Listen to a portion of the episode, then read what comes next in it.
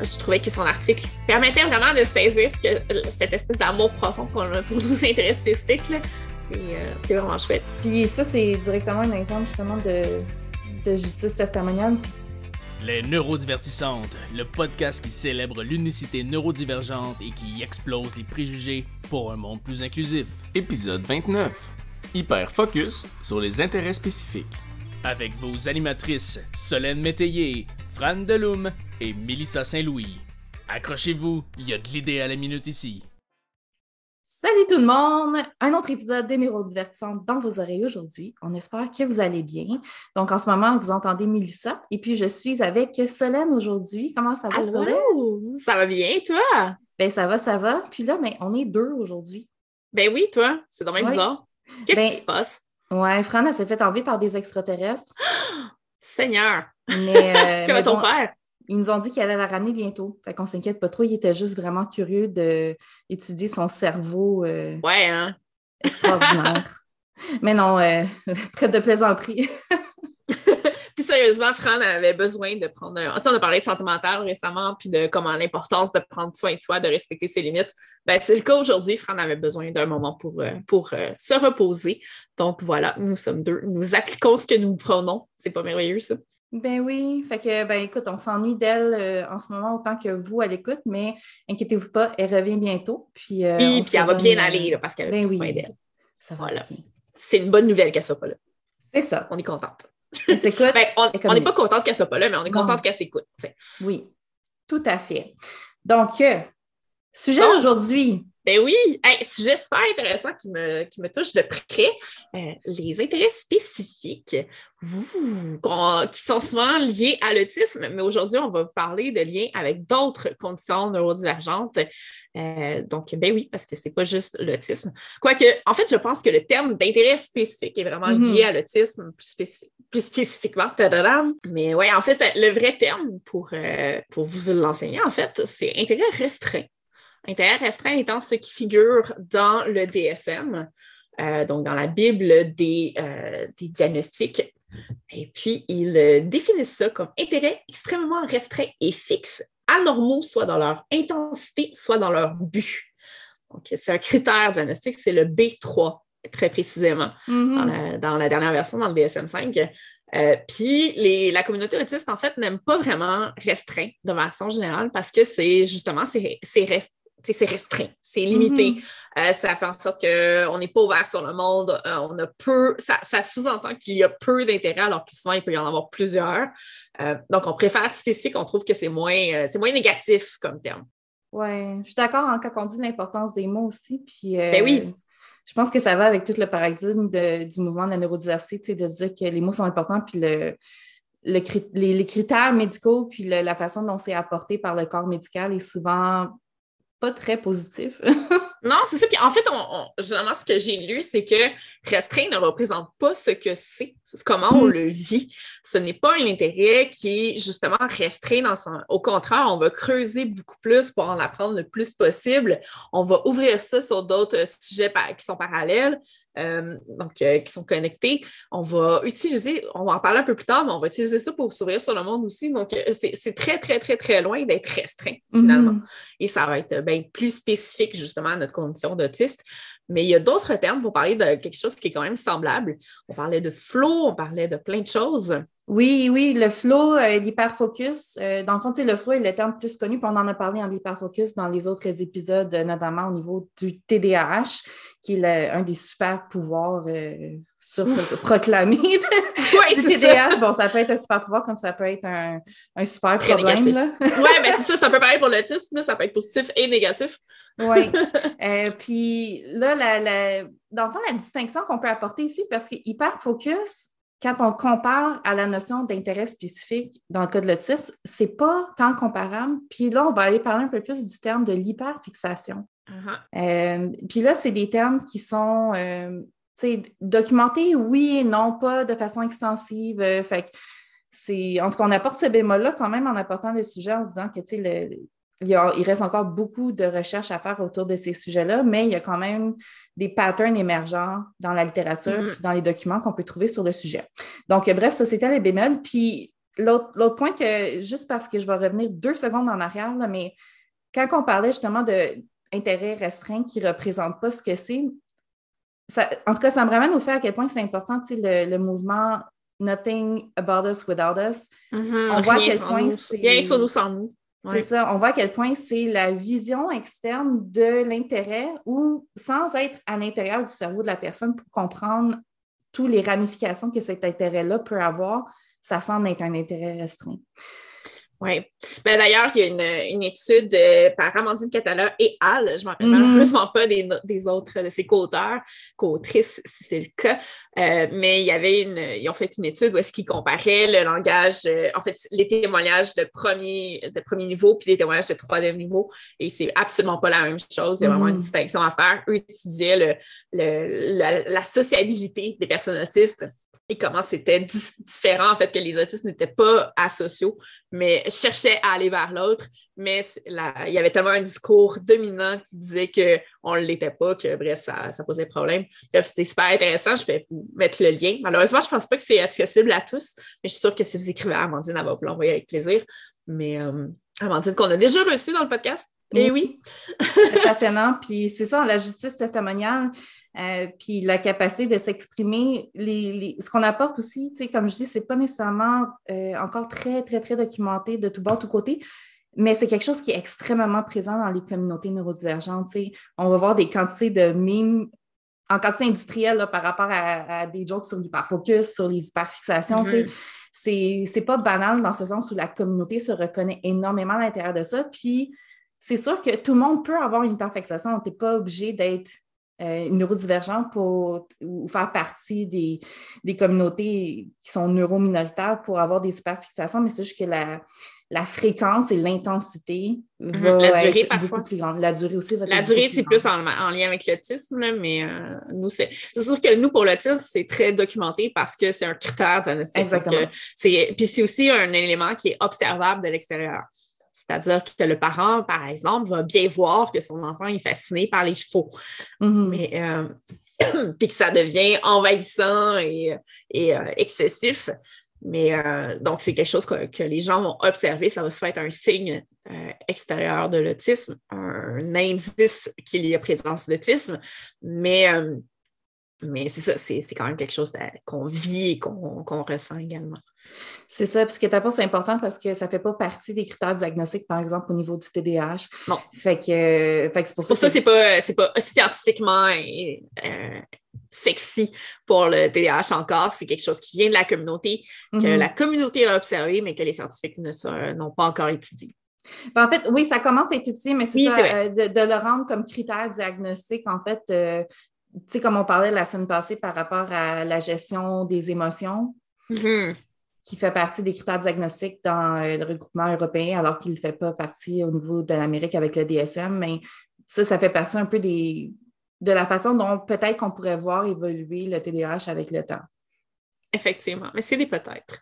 Ça commence. Mais c'est souvent ça, hein, ça, ça, part de la communauté, puis éventuellement, les scientifiques euh, rattrapent le train, là, mais euh, c'est ça.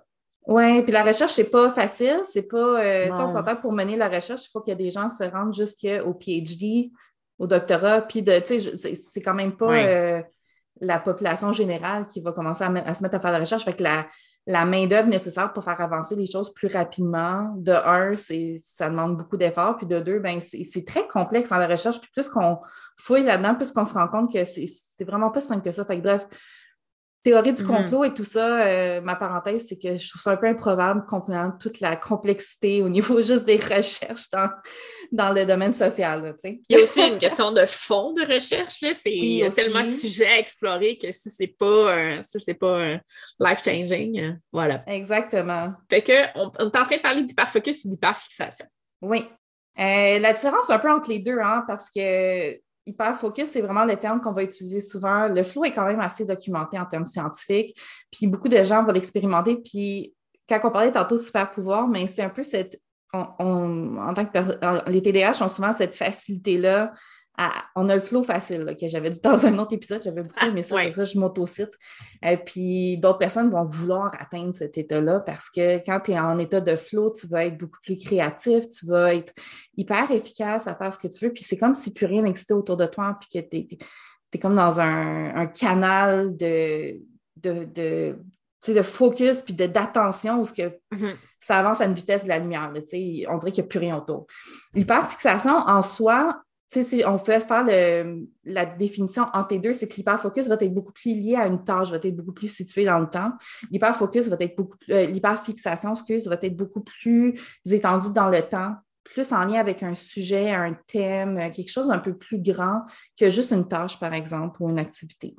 Euh, puis, tu sais, dans les deux, il y a quand même cette notion-là de d'immersion, de surinvestissement, mais c'est la période de temps qui va différer. Puis tu peux être en hyperfocus dans ton thème d'hyperfixation.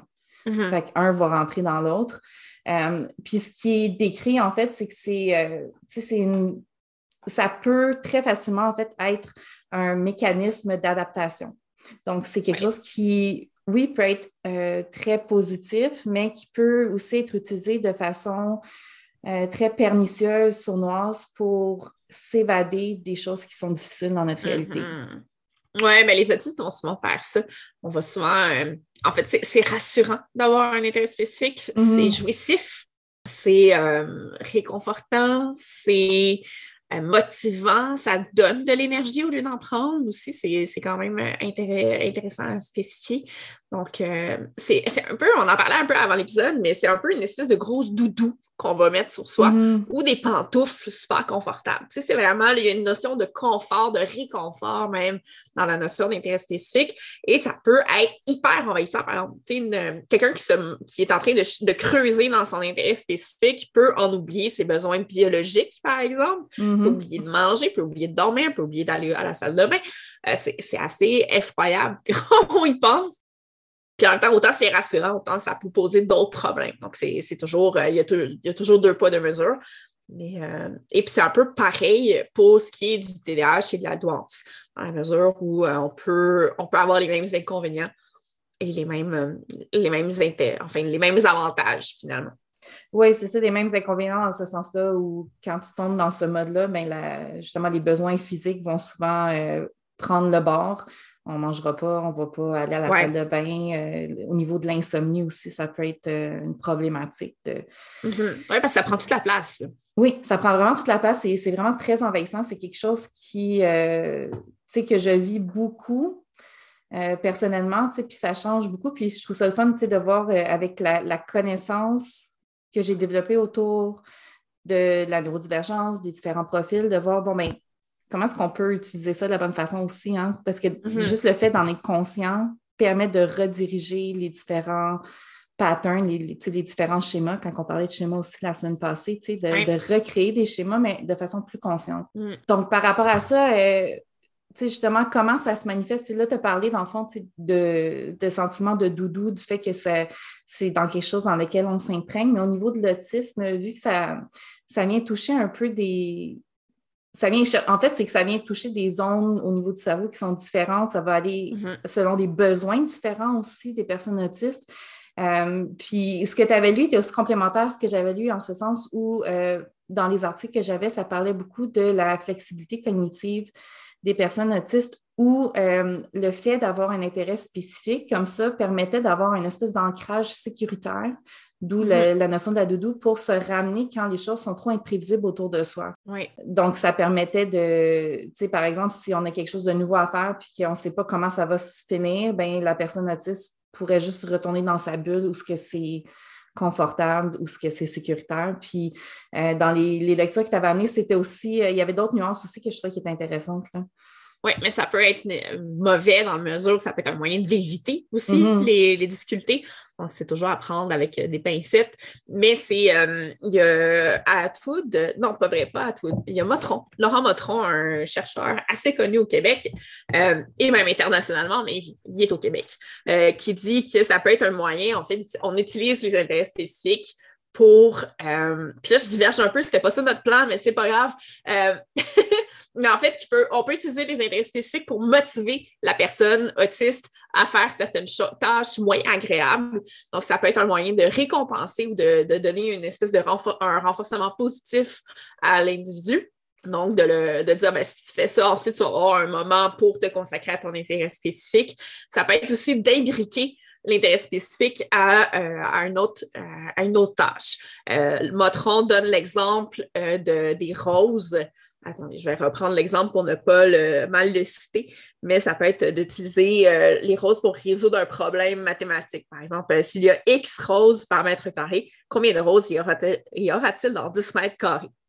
Donc, on utilise l'intérêt spécifique pour, euh, pour trouver une autre, autre chose, pour aller plus loin. Donc, on va étendre un peu le, sujet. On va, on va j'ai le mouvement en tête, mais je n'arrive pas à trouver le mot. On va on va étirer un peu l'intérêt spécifique pour englober d'autres stratégies.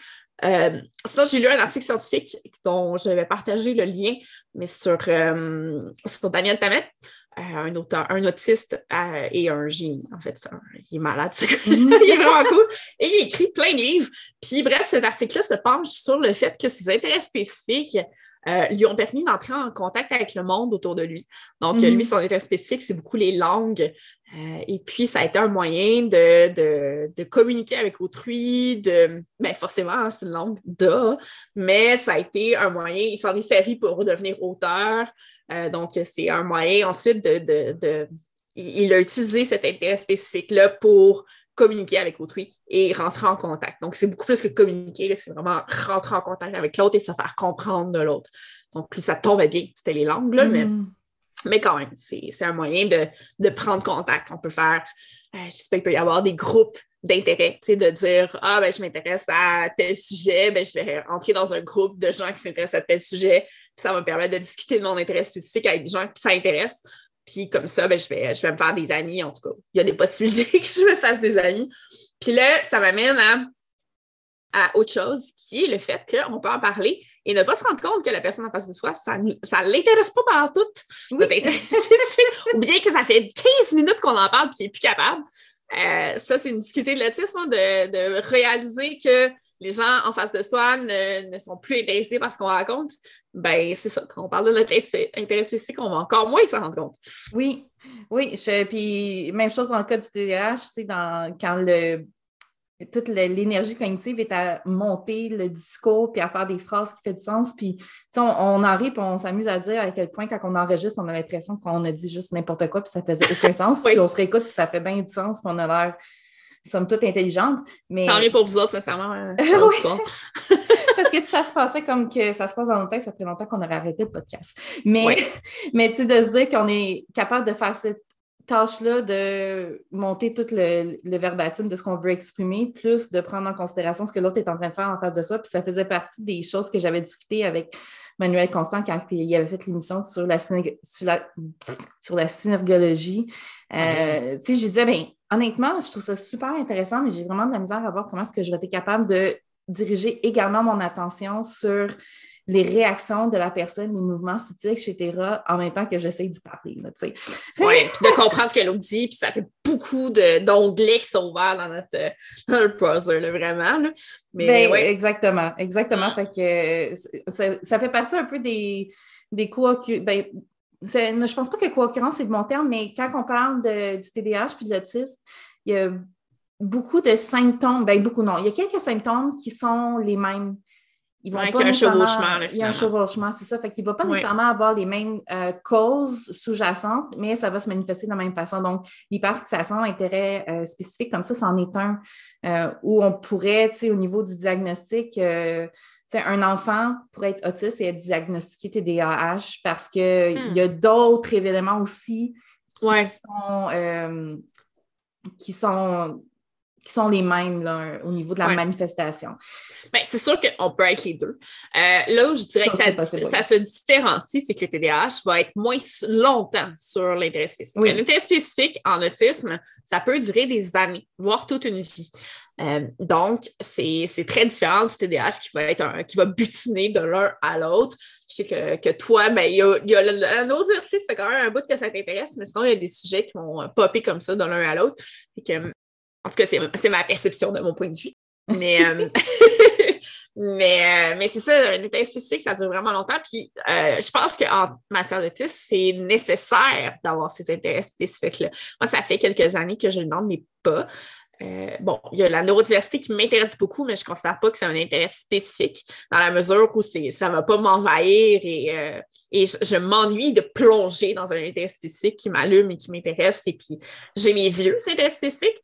Euh, l'astronomie, ça, ça fait depuis la cinquième année du primaire que, mm-hmm. que j'ai ça, mais je, je, suis beaucoup moins intense que dans le temps. Sinon, il y a la neuropsychologie, il y a la neurologie aussi qui m'intéressait beaucoup. Je lisais des manuels de neurologie quand j'étais en sixième année, tu sais. Mm-hmm. Euh, fait que, mais tu sais, c'est ça, j'ai plus cet intérêt passionné-là. Et puis, ça me manque. il me manque quelque chose dans ma vie. Es-tu en train de me dire que tes autistes et tes intérêts spécifiques, c'était pas l'informatique puis les technologies de l'information? Ben oui, c'était pas les maths. C'est bizarre, hein? Ben oui, en fait, il y avait les maths, mais euh, c'est rare pour une fille. Mais ouais, c'est une joke subtile. Euh. Ouais, c'est ça, parce que c'est ça, ça peut être. Et ce n'est pas que les horaires de train et les marques de voitures. Non. Euh, c'est sûr que les gars vont, avoir tendance à faire ça. Les filles, ça va être les chevaux. Ça revient souvent, les chevaux, c'est assez fou. mais sinon, si on regarde, il y a Rudy Simon dans son, dans son livre La supérieure au féminin qui parle des intérêts spécifiques des filles et qui dit que ça va euh, souvent avec des intérêts qui sont plus acceptés socialement, qui vont correspondre beaucoup plus aux intérêts des petites filles en général. C'est juste que, encore une fois, ça va être l'intensité et la durée qui ne sera pas la même. Donc, euh, ça peut être les arts, les livres, la musique, euh, les animaux, etc. Donc, vraiment des, choses qui sont, qui sont plus attendues venant d'une fille malheureusement, il y a ces construits sociaux-là où est-ce qu'une fille doit mm. aimer certaines choses et les garçons certaines autres choses. Mais, euh, mais ouais.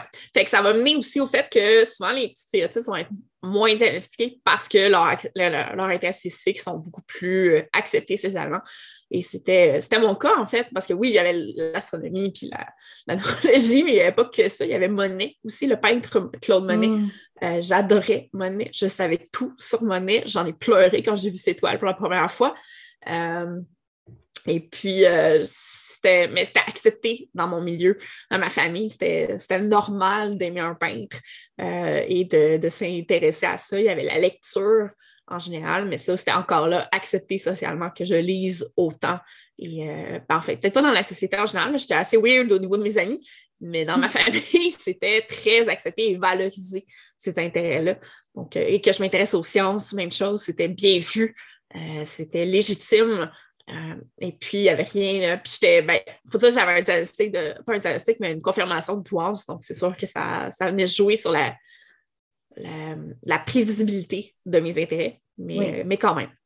Oui, puis tu bifurques par, par la bande aussi sur euh, un autre profil de la neurodiversité qui est la douance. Et là, on, parle de d'autisme et du TDAH, mais c'est quelque chose qu'on voit aussi beaucoup dans les communautés de personnes euh, douées au potentiel, HPI, appelez-les comme vous voulez appelons-nous comme nous voulons. Euh, mais ça aussi, bon, est encore moins documenté et encore moins sous consensus euh, ah que la douance. Ça reste encore plus anecdotique, mais on voit quand même beaucoup dans le discours commun ces changements d'intérêt-là assez fréquents où on se sent euh, vraiment surinvesti dans quelque chose. Puis là, c'est vraiment le mot utilisé, c'est le surinvestissement. Euh, mm-hmm. Quand on parle, par exemple, de, de Renzulier, qu'on a parlé dans les épisodes sur la douance, justement, cette, euh, on a le, potentiel intellectuel qui est plus élevé que la moyenne dans les manifestations de la douance. Tu vas avoir la créativité, mais tu vas avoir aussi cette notion-là d'investissement. Mm-hmm. Quand tu bascules vers le surinvestissement, euh, c'est là que ça devient vraiment omniprésent dans ta vie. D'autres éléments par rapport à la douance qui peuvent entrer euh, en ligne de compte à l'intérieur de ça. Puis là, je fais des liens en fonction de ce que j'ai lu. Ce n'est pas, pas quelque chose que je pourrais vous sortir une source crédible ou physique, quoique peut-être qu'il en, en, existerait, mais la synesthésie qui fait partie un peu des, de la documentation sur la douance, c'est pas prouvé, c'est pas, mais ça fait partie des choses qu'on peut euh, soulever. Fait la synesthésie étant le mélange de plusieurs sens. Fait par exemple, euh, les lettres vont les chiffres les lettres vont avoir différentes couleurs au niveau de l'image cérébrale qui se fait pendant qu'on ouais, ou vont goûter quelque chose. Puis, En fait, la synesthésie est quelque chose qu'on voit beaucoup aussi en autisme. Donc, je oui, pense que c'est prudent de dire que la neurodivergence est souvent euh, une co-occurrence de la synesthésie. Voir est-ce que la synesthésie fait partie de la, neurodiversité? Bref, à voir. Ben, de la neurodiversité, euh. oui, mais de la neurodivergence, c'est à voir. Mais, euh, mais en fait, tu vois, il y en a un livre. je l'ai-tu ici pour donner le titre exact? Et là, vous entendez que Mélissa est en train de se tourner pour chercher le livre. non, je ne l'ai pas physique, celle-là, je l'ai électronique. Euh. Mais, mais, tu t'es tournée, on l'a entendu par le ah, micro. excusez. ben non, c'est correct, c'est juste drôle. Je... On fera un petit peu de montage, je vais juste sortir le nom du livre, puisqu'on l'entend. Euh, bon, dans le livre Divergent Mind de Genera Nuremberg, en fait, elle, en parle quand même beaucoup de la synesthésie, puis de, comment c'est assez présent au niveau de la neurodivergence. Donc, euh, ça, ça fait aussi, si, si, je ramène à un cas plus personnel, la façon dont je vais être absorbée par quelque chose, c'est par exemple, moi, si je lis un livre, je ne vois pas les mots. Je, je, rentre dans mon cerveau comme carrément, comme si c'était un film dans ma tête, puis je ne vois même pas les mots. Oui, moi, c'est l'inverse. C'est ça qui lit les mots, c'est Moi, je ne savais pas que ça se pouvait, tu sais, puis je comprenais pas les gens qui disaient qu'un film gâchait leur image mentale d'un livre. J'étais comme, what? Tu sais, pour moi, un livre, c'est des mots. Les mm-hmm. mots vont, existent en eux-mêmes et mon, cerveau ne fonctionne pas avec des images. C'est très rare que je vois des images mentales, un film mental. C'est, je vais vraiment avoir des mots dans ma tête. Mm-hmm. Je ne vais pas forcément les voir. C'est pas comme quand je les lis. Ça va être des mots qui vont exister en eux-mêmes, qui vont être une pensée. Euh, c'est vraiment dur à expliquer. Surtout que j'ai du mal à m'imaginer qu'on puisse ne pas penser comme ça. mais bref, c'est assez fascinant. Ça, ça met en relief aussi cette théorie de la pensée-là, hein, de quand on se rend compte que les autres ne pensent pas comme nous autres, il y a une espèce de, de dissonance cognitive qui se produit. Comme, hein? Mais quand j'écoute de la musique, moi, euh, j'ai pas de talent musicaux, mais quand j'écoute de la musique, pour moi, la musique, elle a des couleurs, elle a des formes. Ouais, alors que moi, la musique va être une mélodie, j'ai beaucoup de difficultés à discerner les paroles, même en mm. français, que Hein, parce que longtemps, je me disais, ben, c'est parce que je ne comprends pas l'anglais tant que ça. Mais, euh, même maintenant, je comprends très bien l'anglais, mais j'ai de la difficulté à percevoir les mots. J'ai la même chose en français. Ça va être les mots vont devenir une mélodie en soi. Hmm.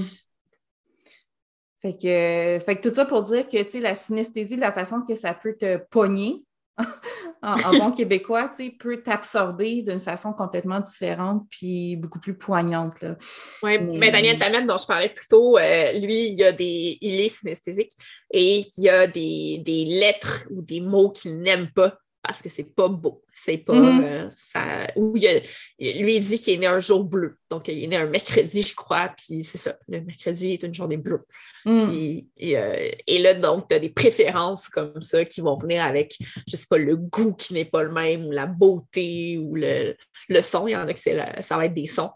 Mm-hmm. ouais, ça, ça peut être assez fou. C'est assez impressionnant. Je trouve ça fascinant, la Oui, oui. Puis ça, ben, ça fait le lien aussi avec sais, quand on parlait justement de, des différents profils, puis de comment est-ce que ça peut venir nourrir cette hyperfixation-là, cet hyperfocus-là, bien, dans le cas, par exemple, de la douance ou du TDAH, on va parler justement de, euh, l'hyperexcitabilité, fait que cette recherche-là d'hyperexcitation des sens.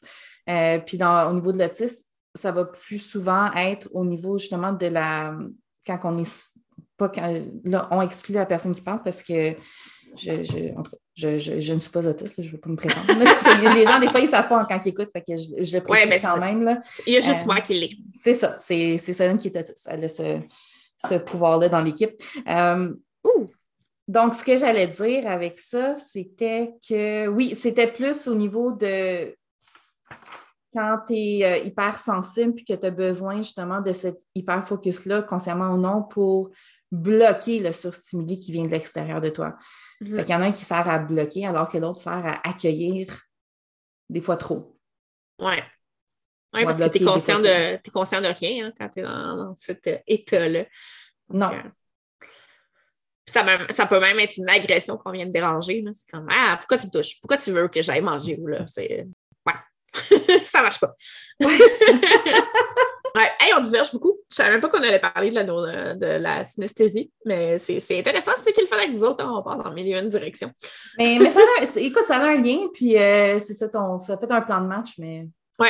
Mais là, on voulait parler de comment ça, de à quoi ça peut ressembler, un intérêt mm-hmm. spécifique.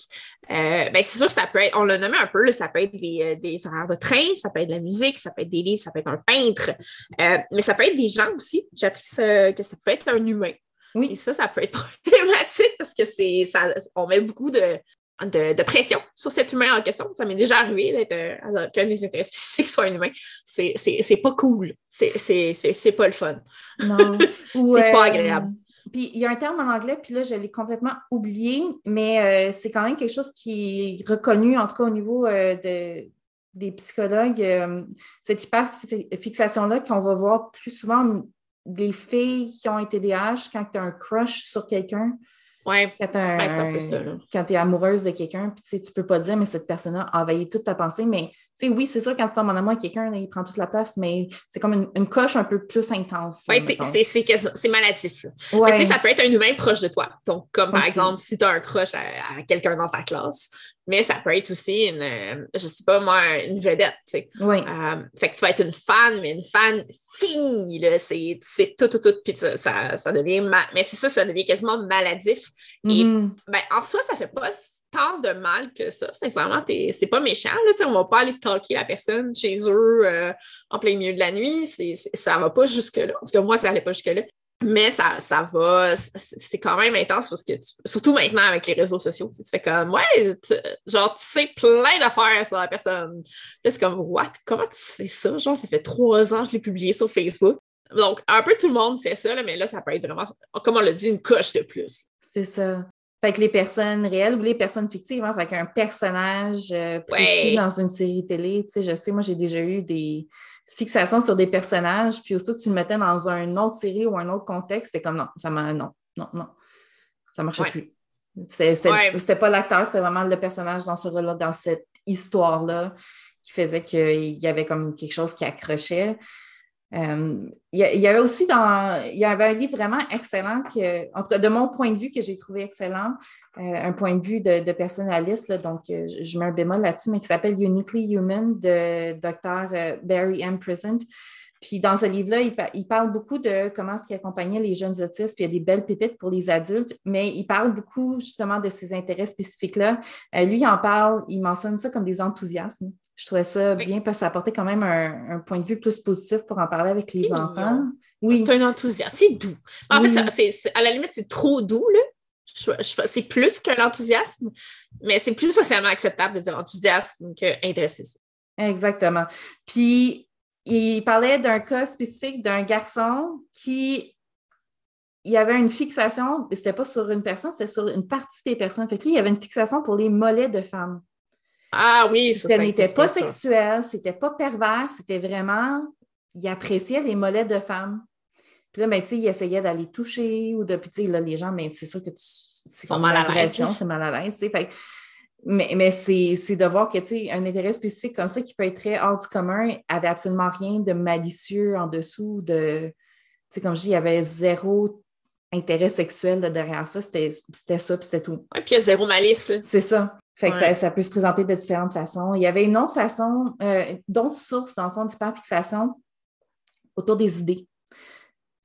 Fait que d'hyperfixer sur comment est-ce qu'on génère des idées, puis sur les idées qu'on génère. Puis ça, ben, quand on bascule dans l'aspect négatif de la chose, ben, c'est de la rumination et de l'anxiété. Mais d'un autre côté, quand on parle de la douance ou qu'on parle, puis là, tu, me diras après ça au niveau des, autistes si ça, ça, fait du sens aussi, mais au niveau des personnes douées, surtout quand on lit le livre euh, Philo-cognitif, ils vont parler de ça justement, cet, cet amour-là de penser de générer des pensées, de, capitaliser là-dessus, puis de bâtir, bâtir, puis de partir sur des chires de réflexion. Tu sais, Ça, c'est vraiment plus la douance. C'est plus la douance. beaucoup moins le cas. Ben, moi, je le dis, mais c'est parce que je suis douée. C'est pas parce que c'est pas autiste comme façon de faire. les hein. autistes vont, plus être des écureuils qui vont amasser le maximum d'informations. oui, faire des liens, mais beaucoup moins que l'accumulation d'informations. Mhm. C'est ça l'objectif. Oui. Puis au niveau du TDAH aussi, tu sais, cet amour-là de penser, puis de, de réfléchir, puis de, de passer d'une idée à l'autre très rapidement, ça, ça fait partie de ça. Fait que ça, ça, ça peut être des sources d'hyper-focus. Euh, puis par rapport à ça, en tout cas, on, est, on peut en parler tout ou y revenir, mais ça provient directement du rush de dopamine que ça génère. Parce que quand on crée des idées comme ça, on, on, on s'auto-génère de la dopamine dans le cerveau.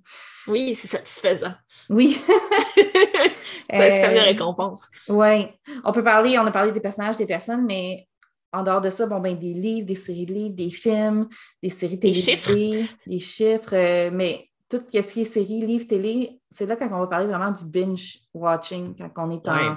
on écoute en série, là, puis que ça va nous empêcher de dormir, puis qu'on ne fait que ça. on a- Puis là, tu vas lire des articles, puis des reviews sur ce que tu as lu, euh, creuser un peu plus sur Ouais. comment est-ce que le réalisateur a pensé à faire tel personnage. Puis tu sais, vraiment, ça, ça va loin dans la compréhension Mhm. de ce que ça apporte, l'émission. euh.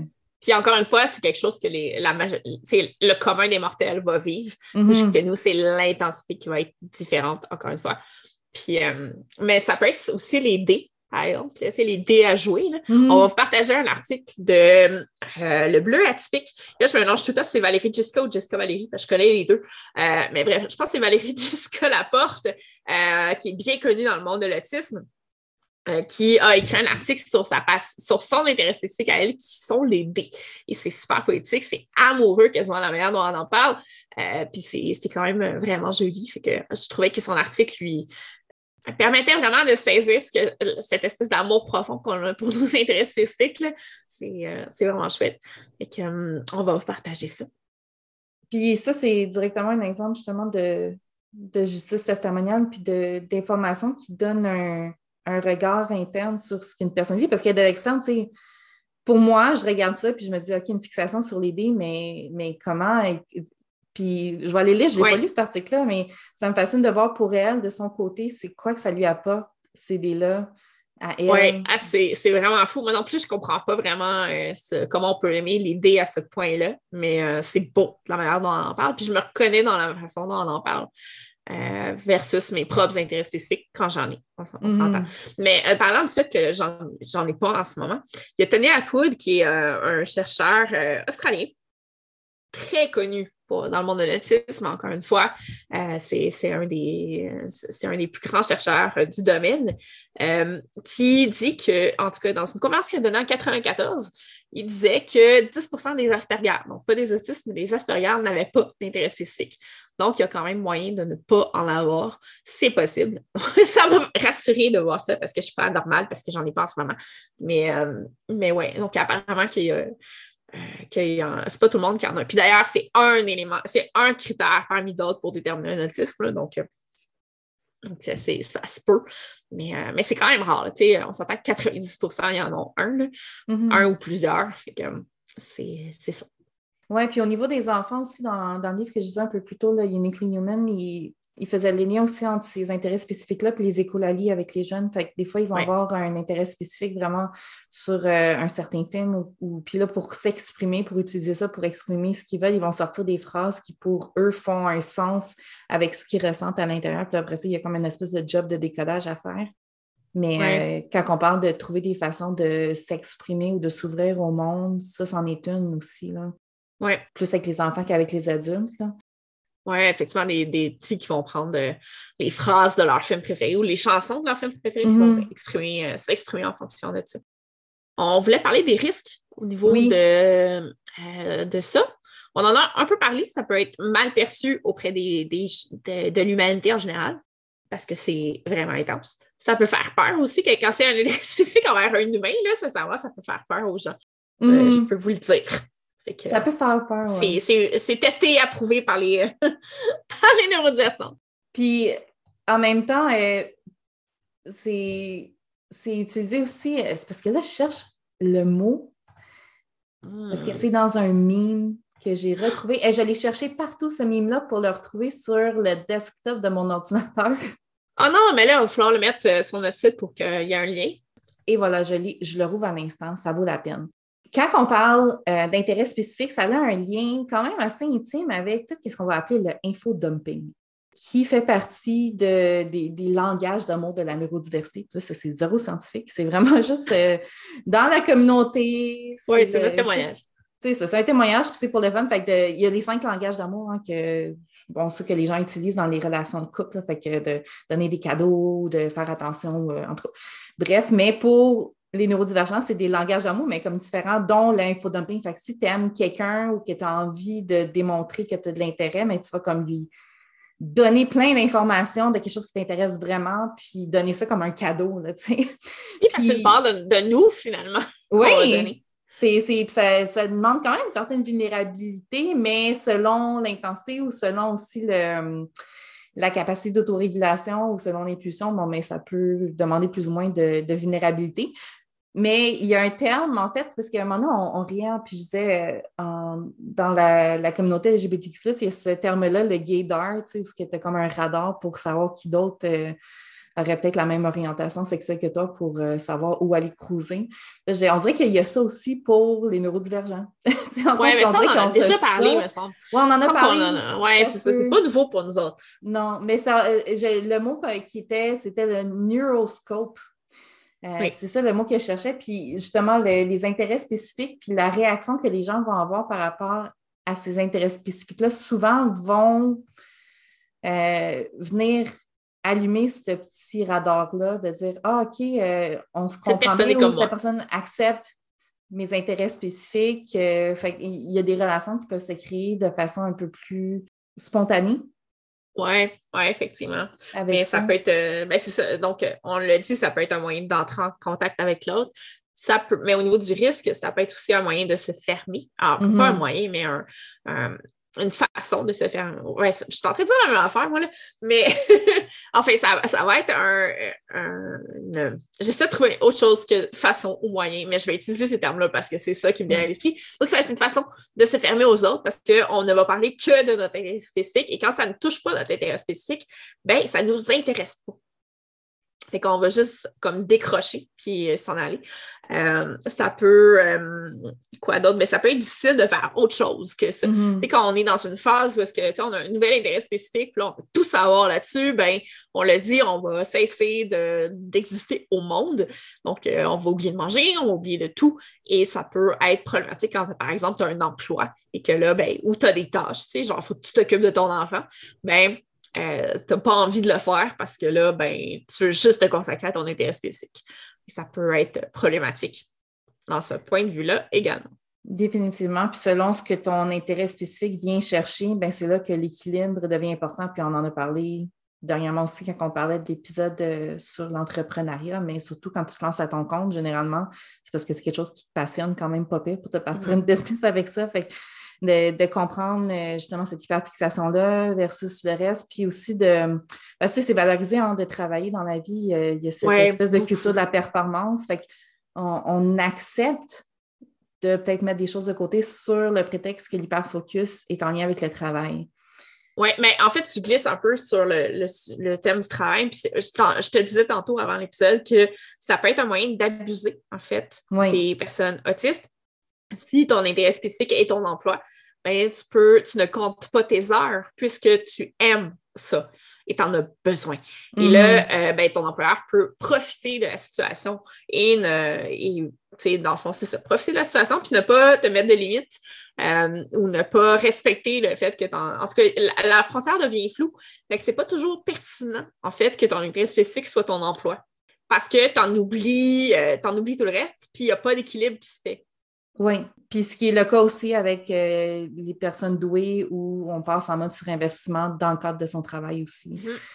Euh, au niveau de l'hyperfocus, euh, l'hyperfocus au niveau du TDAH va souvent être un mécanisme un peu plus de. bon, quand tu passes en, procrastination ou en side questing, procrastination, bref, l'utilisation de l'hyperfocus enclenchée par l'adrénaline puis le cortisol, puis on en a déjà parlé, va devenir un mécanisme de pour arriver à ses fins au travail, fait que de livrer dernière minute, mais quelque chose, ça coche de qualité, mais qui a été fait dans un espèce de temps record, mais au niveau du travail, ça peut se présenter comme ça. Fait que oui, on a bifurqué vers le travail, mais dans les autres, euh, dans les autres risques aussi, là, euh, rapidement, on en a parlé, mais il y a aussi l'insomnie qui rentre en bout de mm-hmm. compte. Puis ça aussi, oui, ça va venir euh, impacter la performance au travail. si tu ne dors pas de la nuit parce que tu es fixé sur quelque chose ou tu travailles toute la nuit sur ta cabane à oiseaux parce que tu es un fixe sur l'ibénisterie, euh, non, tes, tes facultés cognitives le lendemain risquent de ne pas être si sharp que ça. Euh, oublier les autres responsabilités, tu l'as mentionné, Solène. la distanciation sociale aussi, tu l'as mentionné, mais aussi l'ennui puis l'isolement parce que, surtout dans le cas des TDAH, qu'on dit que l'hyperfocus va durer moins longtemps, il y a cette espèce de deuil et d'ennui-là qui va se produire quand on arrive à la fin de cet hyperfocus-là. Oui, mais on le vit aussi pour les autistes. C'est juste que vu hein. qu'on en a ce, cheminement-là où est-ce qu'on va mettre fin à un intestin, il viendra moins souvent. Mm-hmm. Ça va moins, euh, ça va moins vivre, mais on vit ce deuil-là également. ça peut être triste, vraiment. Puis je pense que ça fait partie aussi des, des grandes questions que quelqu'un peut se poser quand il n'y a pas de diagnostic parce que je, je, prends un exemple vraiment très personnel pour ma part, mais je peux décider de me lancer dans n'importe quoi, devenir ultra excellente. Ça m'a coûté un montant de fou pour m'équiper pour faire ça. Puis finalement, en bout de ligne, euh, je veux rien savoir. Par exemple, quand j'ai eu ma fille, j'ai décidé que j'avais envie de coudre ses vêtements. J'étais en arrêt de maladie, euh, de congé de maternité.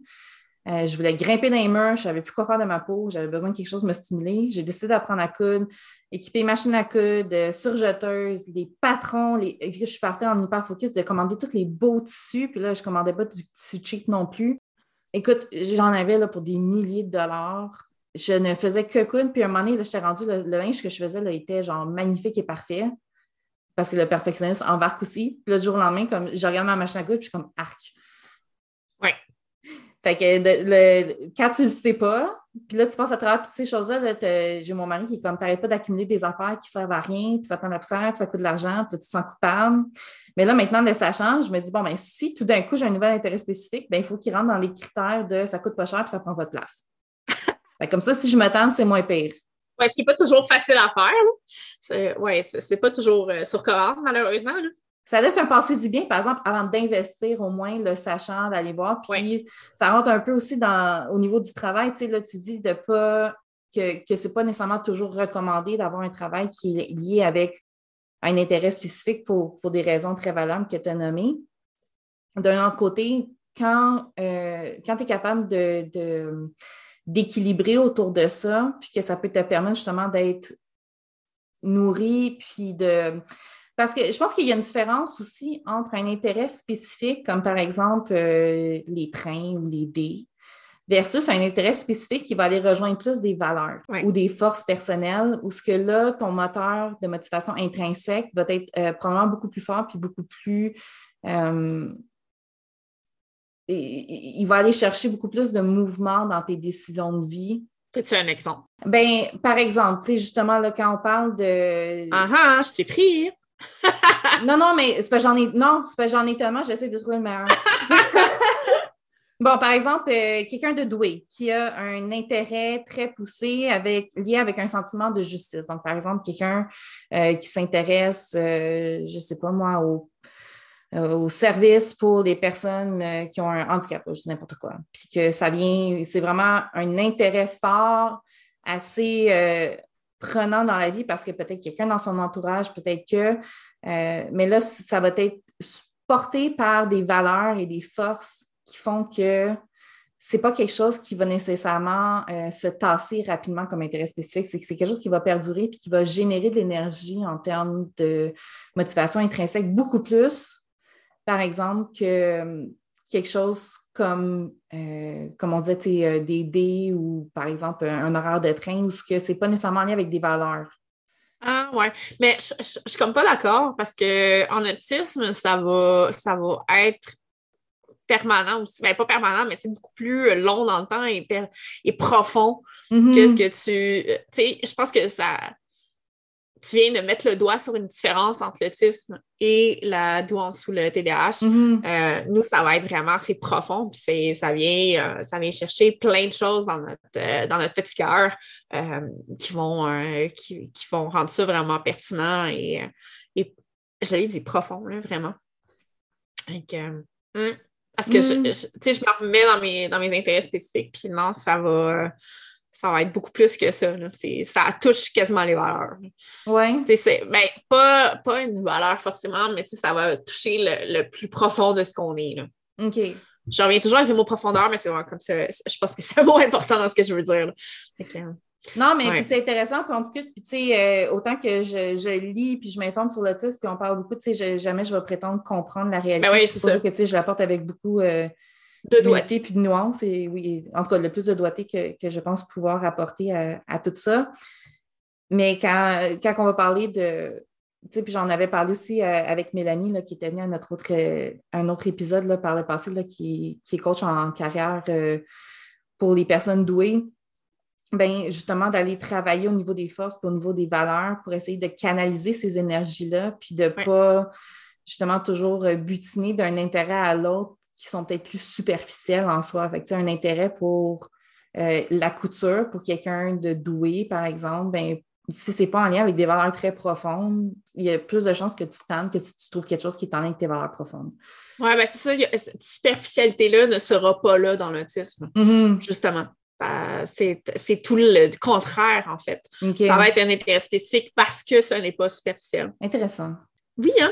Puis j'ai oublié de dire un autre risque de travailler en étant dans son domaine d'intérêt spécifique, euh, c'est que tu n'as plus de refuge. Euh, ben, tu as tes autres intérêts spécifiques, bien sûr, là, mais tu sais, le but d'un intérêt spécifique, je pense, de mon point de vue, c'est de, de se rassurer, d'être, on a parlé de doudou tantôt, tu sais, de, de pantoufles, de réconfort. Mais si tu travailles là-dedans, en fait, tu n'as plus moyen de t'évader de ton travail. Mhm. Et donc, c'est c'est triste. Ça vient un peu euh, teinter ton intérêt spécifique. Euh, ça vient un peu le, le ternir. Donc, euh, ça peut être problématique. Voilà. Oui, oui. Surtout quand c'est quelque chose que tu aimes vraiment, puis là, tu viens comme le gaspiller avec le travail, ça, ça vient toucher Ben, deux c'est ça. sphères de ta vie. Ouais, mais tu sais, tu peux être tellement trop là-dedans. Parce que, tu sais, un intérêt spécifique, ça va et ça vient aussi. Mhm. Tu sais, j'ai euh, j'ai une amie, elle, c'est euh, le dessin, va- elle va triper dessin, puis après ça, elle va le laisser tomber pendant quelques années, puis après ça, elle va revenir au dessin, puis ça, ça va et ça vient, fait que ça, ça vient un peu gâcher ton intérêt. Tu sais, tu vas tellement t'écœurer à force de le faire quand c'est plus ton intérêt Mhm. spécifique que là, euh, wouh, c'est triste. C'est vraiment triste de gaspiller cet intérêt spécifique-là. Mais ça peut être positif, par exemple, d'avoir. On, a parlé des intérêts spécifiques qui pouvaient être utilisés pour les enfants Mhm. de- pour les aider à faire d'autres matières qui les intéressent moins, euh, qui peuvent les, euh, être une espèce de récompense pour, le, pour euh, faire une tâche qui, leur, qui les intéresse moins également.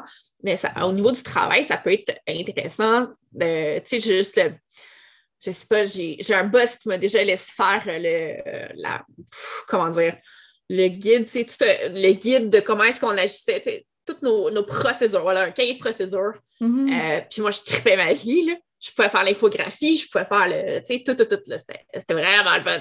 Fait que, tu sais, il m'a laissé aller dans cet intérêt spécifique-là parce que c'était mon intérêt spécifique à ce moment-là. Puis, c'était super bien fait, c'était sa coche. Puis moi, ben, c'était circonscrit dans le temps. Une fois que j'avais fait ça, ben, c'était fini, je revenais à ma job. Mais, euh, mais tu sais, ça a été un moyen de, de m'intéresser au travail à un moment où est-ce que c'était plus tough là, au travail, justement. Fait que super bien fait ça. Il savait pas, ben, je ne savais pas que j'étais autiste à l'époque. Fait que c'est bien, ça peut être un moyen. On a parlé de Daniel Tammet euh, qui, euh, euh, qui se sert de- du langage pour faire des conférences, des livres, etc. etc. Euh, moi, ça a été le cas. Mon premier, ma première présentation orale dans- que j'ai pas vomi, parce que je vomissais quand je faisais une présentation orale Oh, pauvre chouette. jusqu'à jusqu'à cet âge-là, qui est en troisième année du secondaire. Oh, quand même. Et là, j'ai dû faire une présentation. Ouais, quand même, hein? C'est assez euh, pas cool quand t'es ado que et là, tu vomis parce que tu vas faire une présentation dans ton cours. Euh, mais cette fois-là, je faisais ma présentation sur un livre qui me passionnait. J'adorais ce livre-là. C'est un livre d'Agatha Christie, mais celui qu'elle a écrit sous euh, un autre nom. Là. Que c'était pas un roman policier, c'est autre chose. Puis, je me rappelle même plus du titre, là, mais en tout cas. Donc, c'était- ce livre-là me passionnait. Et euh, ben, j'ai pas vomi. Ça s'est super bien passé. J'ai même dépassé le temps.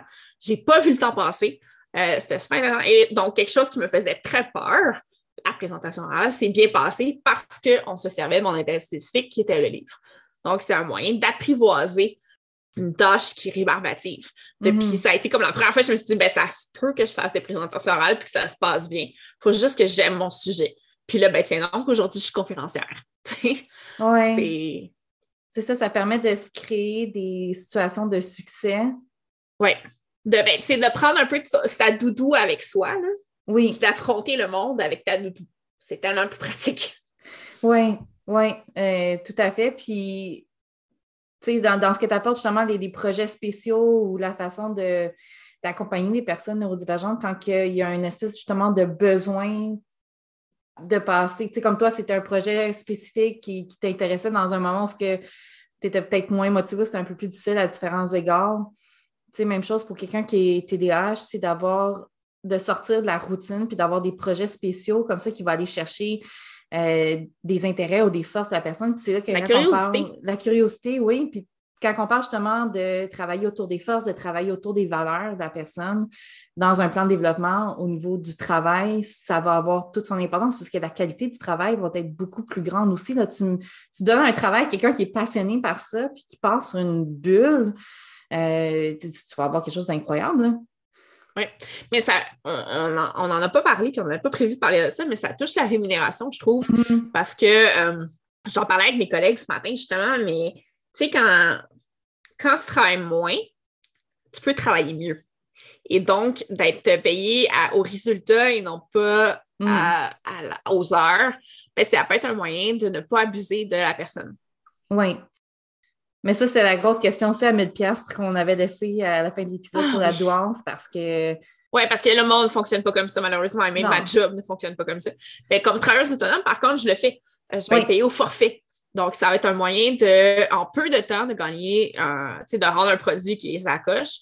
Puis, euh, ben moi, je n'ai pas passé, tu sais, j'ai pas travaillé temps plein, mais c'est comme l'équivalent de ce qu'un humain normal ferait en une semaine, par exemple. Ce n'est pas toujours le cas et je ne, ce n'est pas contre les humains normaux que je dis ça. Je le précise. Mais, euh, non, non, mais c'est un fait. Mais tu sais, je vais, je vais être super. Quand je suis dans mon intérêt spécifique, je vais. Euh, ou quand je vais être dans un intérêt très fort, parce que on le dit, je n'ai plus d'intérêt spécifique, mais quand je vais être dans un intérêt très fort, ben, je vais travailler vraiment super bien. Puis, ben, c'est ça, je vais être beaucoup plus efficace en peu de temps. Donc, euh, mais mm-hmm. si tu me demandais de faire la même chose pendant une semaine complète, ben là, ça serait de n'importe quoi. Là. ça, tu parles, des fois, des fois, avec le concentré d'énergie qui est mis dedans, ça c'est pas pareil au niveau de la recette. C'est comme mettre quelque chose euh, à cuire au four à 350 ou le mettre dans un presto, que ça, il va être cuit, mais pas de la même façon. C'est épuisant, par exemple. Hein. Faut pas, tu sais, ça, ça amène de l'énergie, mais ça peut aussi fatiguer physiquement parce qu'on ne mange plus, on ne dort plus, on le dit. Euh, donc, ça peut être fatigant physiquement et non pas mentalement. Donc, euh, ben, quoi qu'on en parlait tantôt, puis tu disais qu'il y avait, euh, tu donnais l'exemple de quelqu'un qui, euh, qui travaille en informatique, par exemple, puis son intérêt spécifique est sur un ordinateur, ou qui va chercher ces informations sur un ordinateur, ça va amener une fatigue parce qu'il y a un seul canal qui est utilisé, à savoir la, ben, c'est ça, la lecture, ça. C'est ça, tu sais, quand on va essayer de, voir, bon, ben, s'il y a un, certain déséquilibre qu'on ressent au niveau de sa vie professionnelle, de sa vie personnelle, puis des différentes sphères, parce que, tu sais, tout est dans tout, puis l'énergie, si je la dépense toute dans mon hyper-focus, puis que je ne me suis pas occupée de mon partenaire de vie ou que je ne me suis pas occupée de mon enfant, mais, tu sais, ça a des répercussions. Fait d'essayer de, voir, bon, ben, par rapport à ça, c'est quoi les ressources que j'ai, puis c'est quoi qui va. Est-ce que mon hyper-focus, premièrement, est-ce qu'il est productif ou est-ce qu'il est non productif? Fait que ça, c'est un peu la première question à se poser. est-ce que c'est pour éviter ou pas, tu sais? C'est ça. Est-ce que c'est pour éviter ou pas? Puis, euh, mais des fois, ça peut être pour éviter, mais il peut être productif pareil. Oui, mais on parle de procrastination ici. C'est ça, oui, là, on va rentrer, c'est ça. Procrastination versus procrastination. Je pense que oui, c'est parfait comme nuance. Euh, fait que d'abord, bon, vraiment, est-ce que c'est productif ou non productif? Quand c'est non productif, ben là, ça serait de se donner des limites de temps, de dire, bon, ben, OK, je, soit que je, j'entends que personne, je me donne des limites, puis si je sais que je peux des atteintes, j'essaie de trouver quelqu'un autour de moi qui va venir avec son fouet et essayer de me décrocher de la PlayStation, par exemple. Et donc, ça peut être un gestionnaire qui va mettre des limites de temps.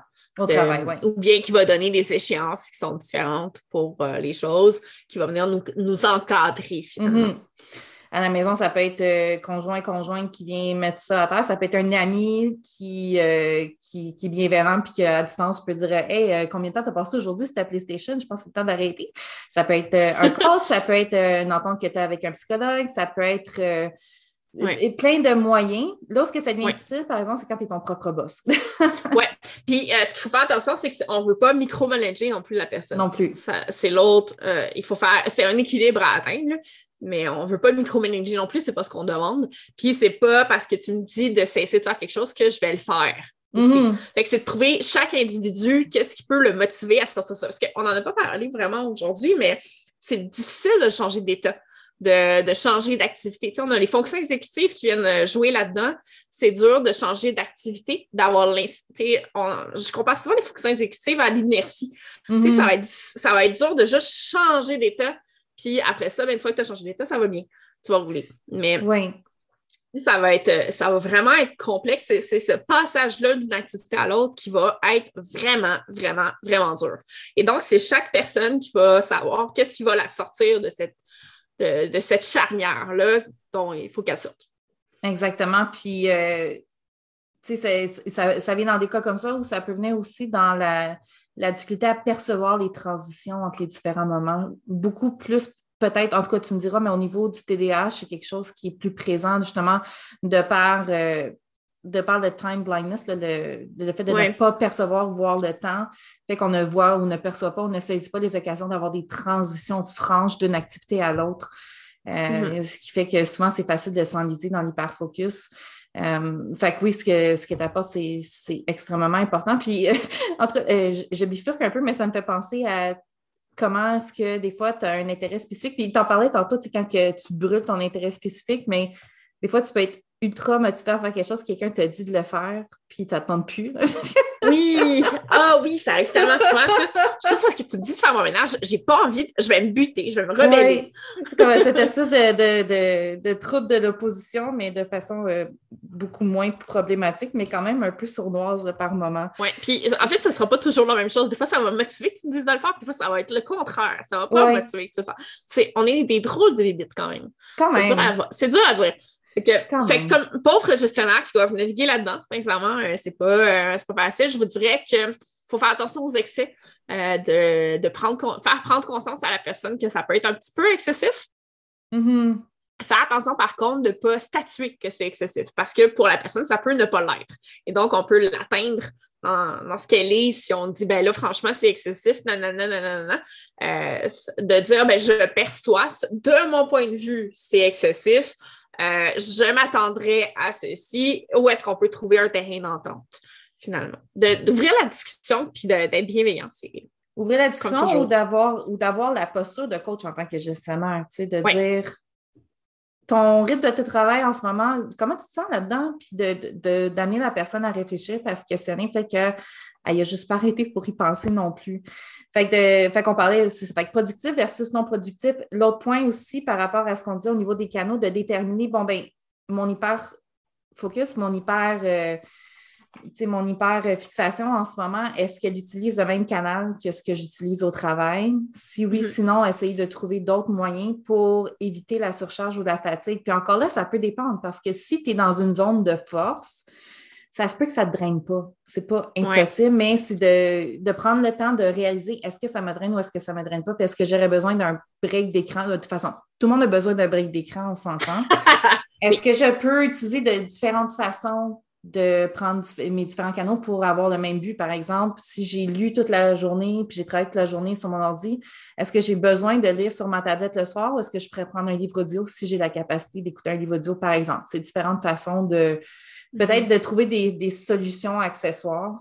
Euh, puis de, de s'assurer d'équilibrer sa vie carrément. hein. Oui, Donc, de, de- de provoquer une réflexion sur est-ce que c'est sain ce que tu es en train de faire? Est-ce que euh, tu penses à toutes les, les sphères de ta vie? Puis comment est-ce que tu peux rééquilibrer ça? Ça peut être. Il y a des journées où est-ce que je vais me mettre dans mes intérêts, puis je vais, tu sais, c'est conscient, c'est voulu, je vais me recharger en me consacrant à mes intérêts, mais ça veut dire que le lendemain, il faut que je travaille. Mhm. Comme- Ça peut être de faire des concessions comme ça. Euh, donc, de, de trouver, je l'ai dit, mais un terrain d'entente. Oui. Puis ça, ça m'amène à penser parce que tu sais, on parlait de dopamine aussi, puis euh, je vois beaucoup sur euh, différents groupes, discussions, il y a des gens qui parlent de faire des, euh, des, des désintox de dopamine ou de. De- Oh boy. comme une cure de détox, là, tu sais, ou d'aller en, en centre de désintoxication, comme si on était accro à la dopamine. Puis, en tout cas, je trouve ça drôle parce que tu vois beaucoup, puis ça a un aspect très marketing, mais en ça, tu peux pas être euh, accro comme tu es accro de la cocaïne à une à quelque chose qui est comme naturally occurring. Qui, qui- Ouais, ben non, en fait, cerveau, oui, tu peux. euh, ben, en fait, je pense que oui. Il me semble que j'ai lu des papiers là-dessus que oui, ça peut être trop. Euh, Ça peut être trop, mais Mais- c'est pas, euh, pas une dépendance. Puis tu vois, on n'a pas, on, on a passé tout droit dessus, mais de faire la différence aussi entre euh, l'intérêt spécifique puis euh, la dépendance. ouais, effectivement, C'est deux choses chose, hein. complètement différentes. Euh, ça va plus être le côté malsain qui va, euh, qui va différencier les deux. C'est ça. Fait tu sais, oui, la dopamine, on peut en avoir trop, on peut, tu sais, vraiment de- devenir jusqu'à une certaine limite presque comme accro parce que oui, ça, ça génère un sentiment assez euphorique au niveau du cerveau qui va peut-être générer des, des comportements euh, plus néfastes pour son hygiène de vie ou pour sa vie ou pour le- les choix qu'on fait. Mais en soi, c'est ça, tu ne peux pas te désintoxiquer de ça. Ouais. Mais ce que tu peux faire, par exemple, c'est soit la thérapie ou euh, la pleine conscience est, est- est très bonne aussi pour ça. Puis on en a du Mhm. monde qui nous ont écrit pour dire Ah, vous devriez parler de, de la méditation de la pleine ouais. conscience. Puis, on, C'est noté, c'est noté. de temps à autre. Puis dans un cas comme ça, oui, c'est quelque chose qui s'applique bien de prendre le temps de se recentrer. De, la semaine passée, j'ai parlé de la méthode RAIN pour la gestion euh, des Mhm. émotions, mais dans des cas comme ça aussi, ça peut s'appliquer, de se recentrer et d'essayer de comprendre, OK, de- d'une vision vraiment extérieure et bienveillante, d'où c'est que ça vient, qu'est-ce que j'essaie de compenser, qu'est-ce que, de quoi est-ce que j'ai l'impression que ça me protège, qu'est-ce que je viens surstimuler pour bloquer quoi d'autre, d'avoir euh, cette réflexion-là, puis ce temps-là en pleine conscience peut aider là, à, Mhm. à gérer tout Ouais. ça. Mais tu me corrigeras si je me trompe, mais il me semble aussi que le, le TDAH, c'est une lacune de dopamine, si je m'abuse. En fait, euh, c'est une lacune, mais c'est que Ce que je veux dire, c'est que le, le but, le but, c'est de se restimuler constamment. Puis c'est pour ça qu'il y a, il y a une espèce de processus est-ce que tu dois te stimuler constamment parce que tu en manques d'une façon ou d'une autre. C'est ça. C'est parce- c'est parce que oui, il y en a qui, que qui disent que tu en manques. C'est juste qu'il y avait un autre article que j'avais vu qui, en fait, c'est qu'il y a trop de récepteurs pour la quantité de dopamine. Oui, moi aussi. C'est- pas tant qu'il n'y a pas assez de dopamine, c'est parce qu'il y a trop de récepteurs. Bref, il y a un manque. Il y a une a un situation manque de manque. part. On s'entend Oui. là-dessus? Oui. All right. Fait qu'il y a une- je reprends. Il y a une situation de manque qui crée le besoin de toujours se restimuler. Puis ça peut devenir euh, problématique. Puis c'est un peu ça avec les intérêts spécifiques. Et à deux, on a fait un méga épisode. Vraiment? Oui, hein? Mais, euh, mais on s'en est 30. On, on était en mode hyper focus. fait que je pense qu'on va clore là-dessus si ça te va. Oui, ben, je, ouais, je pense qu'on a tout couvert, mais vraiment, tu sais, pour les personnes qui nous écoutent, euh, tu sais, au niveau du travail, au niveau de si vous avez des employés, au niveau d'hyperfocus, tu sais, racontez-nous comment ça se passe, comment est-ce que vous vivez ça, comment est-ce que vous balancez le travail. euh, je pense que c'est tous des témoignages qui sont intéressants et importants d'apporter, que ce soit en privé ou, en commentaire. Puis nous, après ça, on peut euh, Rediffuser ça, la chose. rediffuser la chose euh, de façon tout à fait anonyme. Mais on aime ça, euh, avoir vos commentaires. On aime ça avoir vos, vos Vous, comptes. vous nous générez de la dopamine quand vous nous écrivez. Ah, c'est cute. mais c'est vrai, on est super contente quand vous nous écrivez. Donc là-dessus, ben, bonne semaine. Et puis, euh, on se revoit bientôt. On se revoit bientôt avec Fran. Attention à vous autres, tout le monde. Vous avez apprécié l'épisode? Vos animatrices ont eu du fun à vous le préparer et l'enregistrer. Pour les encourager, n'hésitez pas à parler du podcast à votre réseau, vos amis, vos collègues. Et si vous avez envie d'échanger, vous pouvez les trouver facilement sur la page Les Neurodivertissantes sur LinkedIn et sur Facebook.